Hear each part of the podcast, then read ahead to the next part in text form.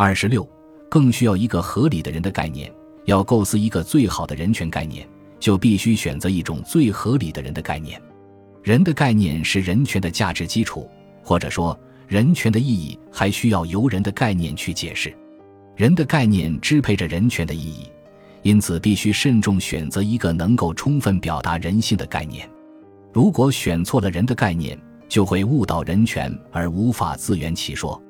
天赋人权默认的人的概念是生理学的人，就是说，只要生理上是人，他就拥有无条件永享的人权。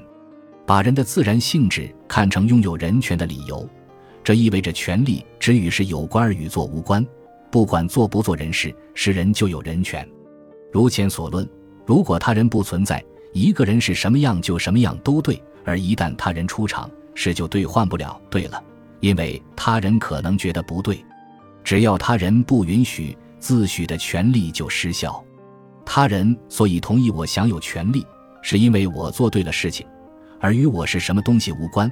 所以，权利只与做什么有关，而与是什么无关。假如自然性质与政治权利之间可以随便兑换，那么所有的自然生命就都可以拥有权利，而不只是人了。如果真的按照自然权利的逻辑，就不得不承认所有动植物都应该享有政治权利，人类就饿死了。动物权利虽是个混乱问题，但却是混乱的人权概念的结果。人的有效概念必须能够表达出人的独特价值。显然，只有道德才能表达出人的特殊性以及人的生活问题。因此，最合适的人的概念是道德人，而不是生理人。甚至连社会科学喜欢说的经纪人概念，也并不能准确地表达人。事实上，动物行为更符合利益最大化以及风险规避的经济的选择。生理人只能表明人的自然行为，却不能表达社会行为，更不能表达人的精神价值。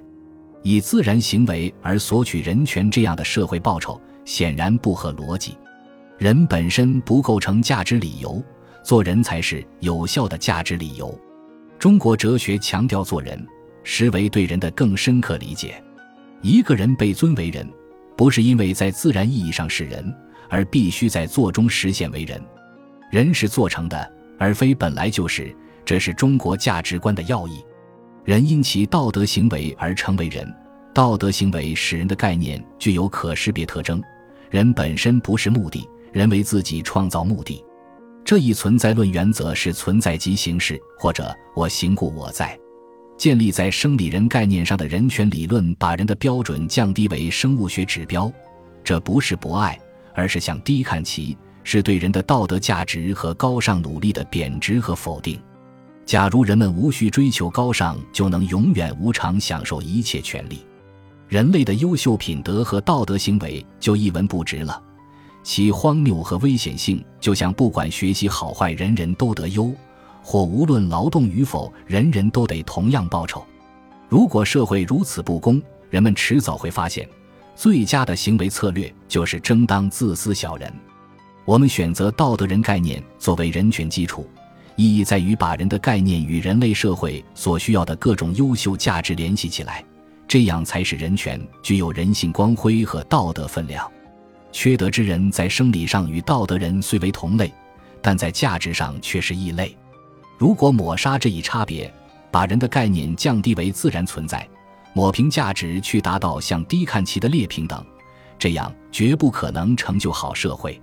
只有以道德人概念为标准，才能形成见贤思齐的优平等。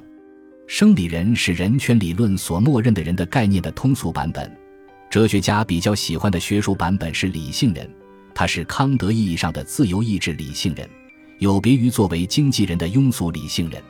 与生理人相比，理性人较为体面，但其实质逻辑相同，无非还是以人的自然本质去作为权力根据，因此并不能避免人权概念所蕴含的矛盾。人皆有理性，理性就包含在人的生物性存在之中，因此理性人等价于生理人，同样不能充分反映人的行为价值。仍然只是表达了事而没有表达做的意义，于是重复了生理人所蕴含的全部困难。在某种意义上，理性人还不如生理人的内容丰富。理性人仅仅表达了心智而没有表达心事，这不仅把人切掉了一部分，而且很可能切掉的是更重要的部分。回避了心事问题，就等于回避了丰富多彩的可能生活，回避了各种偶然性。而实际上，历史正是各种偶然性创造的。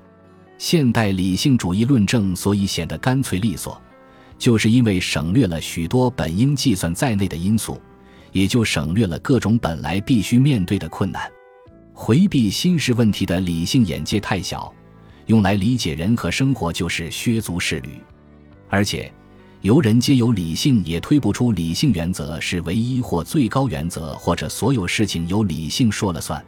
能够满足人皆有之这一标准的人性，除了心智，还有心事、潜意识和本能，每一样都有巨大能量去左右人的选择。